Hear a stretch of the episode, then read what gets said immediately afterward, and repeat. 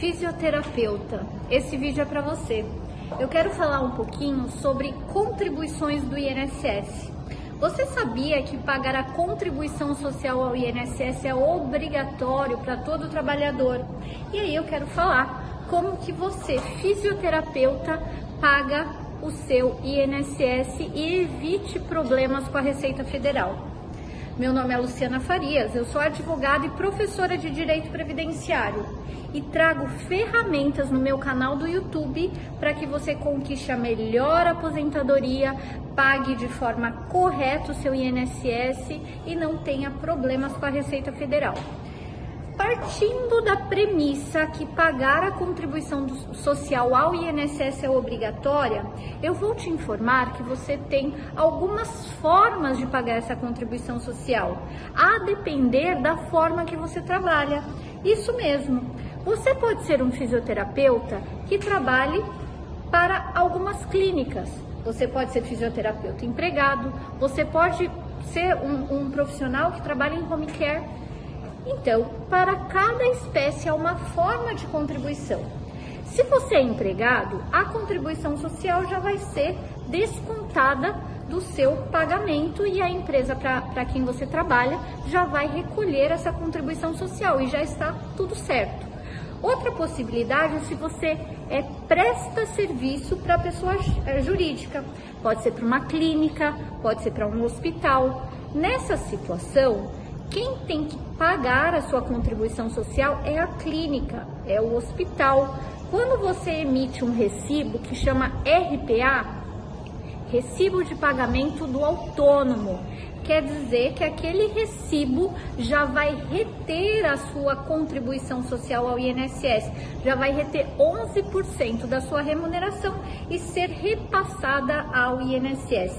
E além desses 11% que é retido da sua remuneração, quem te contrata também paga para o INSS mais 20%.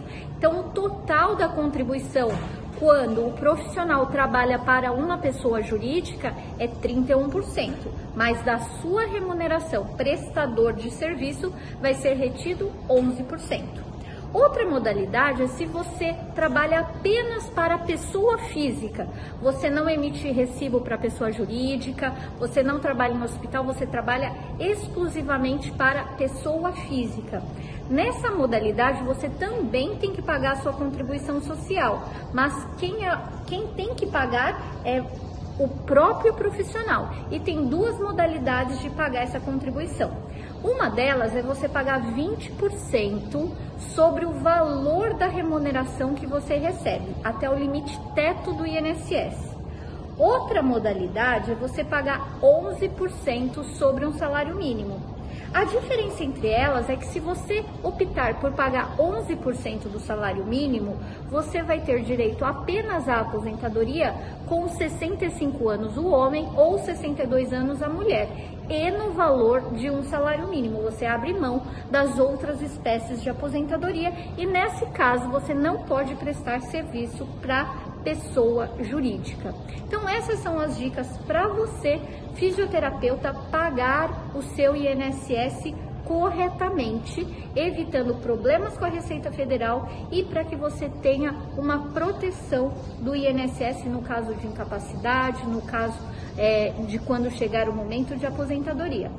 Muito obrigada. Peço que você curta esse vídeo, compartilhe com aquele amigo que pode ser útil para ele. E eu, eu posto vídeos aqui todas terças e quinta. Deixa no comentário a sua dúvida, que as dúvidas mais recorrentes eu venho aqui e faço, respondo através dos vídeos.